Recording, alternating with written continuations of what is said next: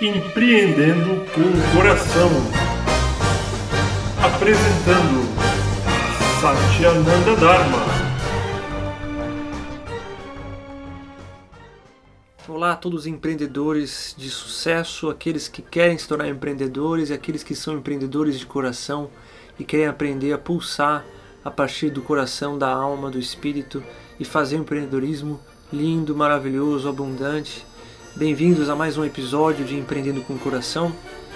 Nesse episódio eu quero conversar com vocês sobre relações de trabalho, como se conectar melhor com as pessoas, a importância de conseguir ter uma relação saudável, positiva com os sócios, de conseguir encontrar pessoas que tenham a mesma sinergia, que tenham o mesmo objetivo, a mesma busca.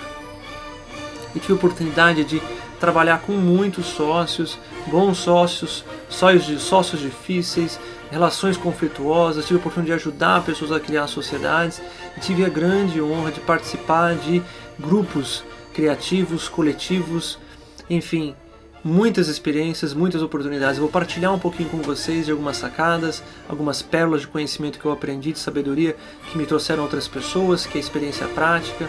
Então vamos lá, gente. Primeira coisa muito importante ter sócios. Né? Startups é muito, muito, muito importante ter um sócio. A gente pode empreender sozinho e é maravilhoso e é importantíssimo, a gente já conversou até aqui, a gente ser capaz de se automotivar e de criar a partir de si mesmo, ou seja, não ser dependente de alguém. Mas a relação de sociedade, quando a gente é capaz de se automotivar, pode ser uma grande oportunidade, uma grande chance de criar novos caminhos. A gente é mais criativo, é mais expansivo quando duas pessoas que se automotivam juntam as suas energias. Ou seja, não só eu motivo a mim mesmo, como eu motivo quem está ao meu lado e quem está ao meu lado me motiva. Então, cria uma multiplicação dos pães, vamos dizer assim, mais disponibilidade, mais força, mais energia. No aspecto prático, quando vai analisar um investidor, se vai colocar dinheiro numa empresa, numa startup, é muito, muito, muito comum exigir a existência de mais de um sócio porque quem está colocando 1 milhão, 2 milhões, 20 milhões, ou seja, quanto de dinheiro for numa empresa e é um profissional, um investidor, um anjo, ele vai querer que essa empresa, essa startup seja confiável, ou seja, que não vai ficar na mão se acontecer alguma coisa com o sócio, existe outra pessoa para tocar o barco, para seguir adiante, não fica tudo na mão de uma pessoa só. Às vezes o risco é muito alto para um investidor. Então tem esse aspecto prático, mas tem um aspecto sim simbólico, energético, de você estar tá juntando forças com alguém. Só que, pois é, é um grande desafio co-criar, é um grande desafio juntar forças, porque a maior parte de nós ainda está aprendendo a lidar consigo mesmo. O que isso quer dizer? Que a forma como a gente se trata, como a gente conversa, o nosso diálogo interno vai respingar em quem está ao nosso redor. Então, se uma pessoa vai criar uma sociedade com outra pessoa e a tendência, a maior parte das pessoas é esperar que o outro resolva os meus problemas, fazem isso nos relacionamentos de todos os tipos, amizade, família, relacionamentos amorosos, é de projetar na pessoa que está do lado a responsabilidade por resolver os nossos problemas. A gente já viu que o empreendedor de sucesso é aquele que aprende em algum momento a habilidade de responder conscientemente, ou seja, a capacidade de autoliderança, de se guiar e de se conduzir nas situações. Então pega e junta duas pessoas e as duas estão jogando uma na outra a responsabilidade, ou seja, o outro que tem que ter habilidade de resposta. A situação fica complicada, gente, não funciona. É aquilo que a gente fala que são dois mendigos cobrando um do outro a resposta de riqueza. E não funciona. Né? Dois mendigos juntos multiplicam mendicância. Então, o primeiro passo que é importante entender é que quando você for buscar um sócio, um parceiro, que você busque alguém que já tenha essa habilidade de responder, ou seja, que puxa a bola para si, e cuida de si mesmo, tem um diálogo positivo interno. E como você vai saber isso? Perguntando diretamente, observando como essa pessoa reage às circunstâncias, se está julgando os outros, se está julgando assim, se pega pesado com os outros, pega pesado consigo mesmo. Então, observa o diálogo interno dessa pessoa. E é sempre muito legal falar abertamente sobre isso, falar sobre essa situação, essa questão de como você lida com o que acontece. Você, o que, que você acha da autorresponsabilidade, da habilidade de, de ser responsável, como responde às circunstâncias, às situações. Tá, Sátia, mas pode ser muito difícil encontrar um sócio, um parceiro para minha empresa. Né? Eu já tenho sócios, agora já é tarde, o que, que eu faço? Bom, gente, de novo, diálogo é sagrado. Até hoje é a única forma que eu conheço de duas mentes se conectarem. O corpo pode se conectar de outras formas, mas a mente a gente se conecta dialogando, conversando, trocando. E às vezes pode ser desafiador o diálogo, porque a nossa própria forma de conversar, de dialogar, já é pouco autorresponsável. Você pega um pai que diz para o filho assim desde pequeno: Eu estou triste porque você vai mal na escola. Gente, essa frase o pai está dizendo assim: ó, As minhas emoções, a culpa é sua. Está entendendo? A gente foi educado, a gente pode até às vezes dizer essa frase para os nossos filhos, para os nossos amigos, de dizer que as minhas emoções é responsabilidade sua. Isso é uma pessoa que é escrava dos outros, ou seja, que não tem autoliderança.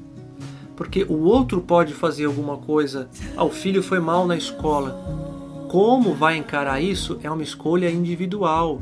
Quem tem autoliderança vai dizer que está tudo bem para si mesmo e ainda vai, quem sabe, até empolgar o filho a ir melhor, vai motivar o filho. Por quê? Porque tem uma liderança interna extraordinária, porque sabe se liderar.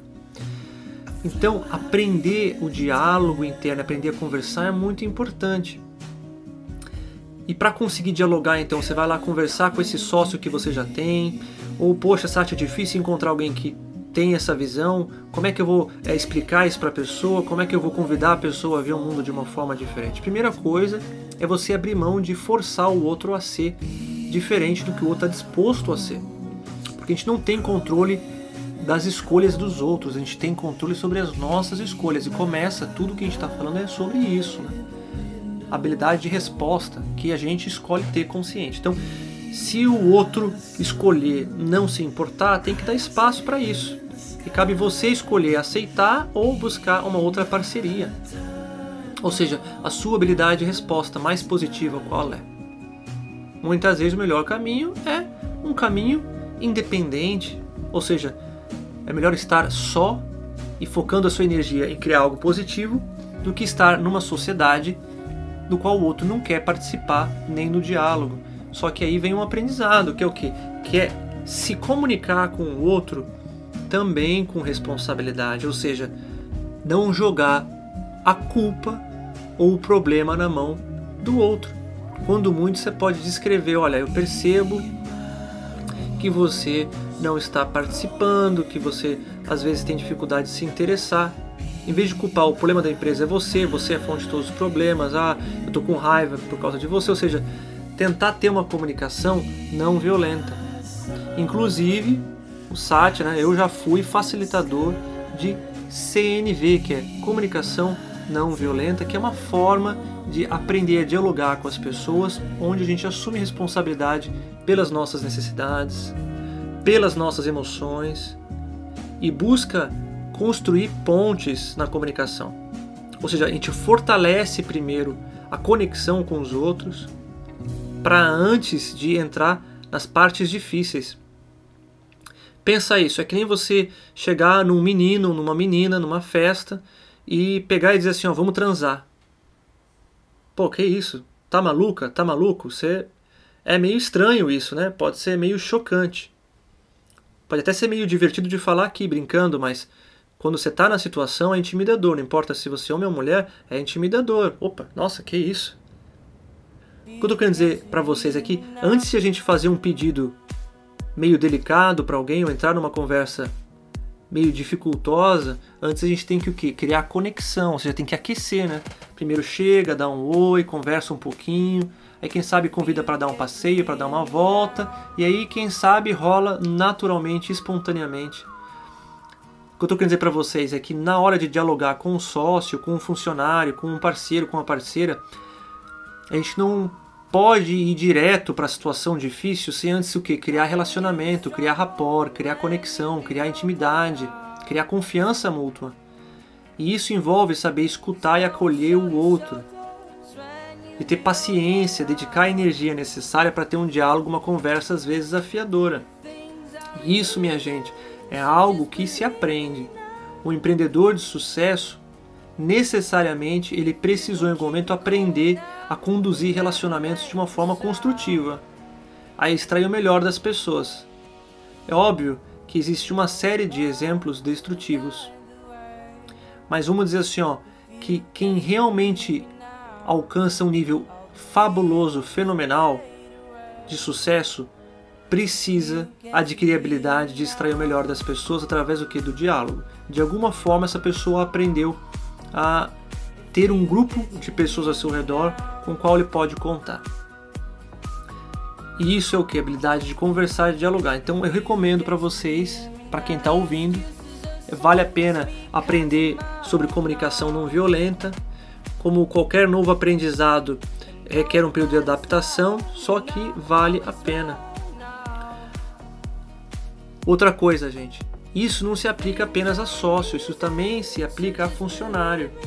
Isso se aplica ao seu braço direito. Não importa o quão genial e inteligente você seja.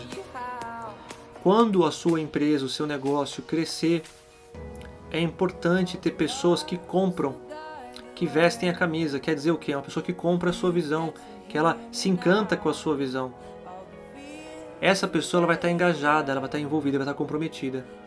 Para conseguir engajar, comprometer as pessoas, primeira coisa, você precisa estar engajado na sua própria visão. Você precisa estar é, conectado com aquilo que te mobiliza, que te encanta. Você, tá, você precisa estar se liderando, porque quando você está se liderando, você vai conseguir transmitir essa, esse, esse encantamento para o outro. Ou seja, então a primeira coisa é você se encantar com o que você acredita. Depois você vai ter que encantar o outro, seja um sócio, seja um funcionário, seja quem for, e para conseguir fazer essa transferência, vai ter que o que? Habilidade de dialogar, de conversar. Eu tenho um curso que chama Técnicas de Apresentação lá no Udemy e para quem ajudar a fazer aqui a divulgação hoje nesse episódio e também é, fazer um review positivo me ajudando, eu vou dar de presente uma inscrição nesse curso Técnicas de Apresentação. Eu tenho dado o cupom para o curso Sucesso sem Esforço. Hoje eu vou dar para o técnico de apresentação para ajudar também na comunicação, de apresentar as ideias, apresentar projetos. Mas lembra, gente, o empreendedor precisa estar tá sempre buscando aumentar a sua habilidade de responder. Isso é responsabilidade. Um líder, ele tem responsabilidade. Então, o poder do empreendedor é a capacidade, a habilidade de responder. A gente melhora a nossa habilidade de responder aprendendo continuamente, exercitando a nossa sabedoria, o nosso conhecimento, as nossas técnicas.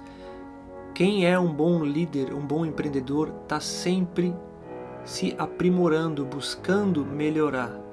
Vai atrás de conhecimento, investe em si mesmo para aumentar a sua habilidade de resposta. Então, invista em você. Aprenda a criar vínculos positivos com pessoas. A ser autorresponsável. Melhorar o seu relacionamento com sócios ou criar um relacionamento com novas pessoas para, quem sabe, montar e criar uma sociedade para partilhar sonhos, para multiplicar os pães.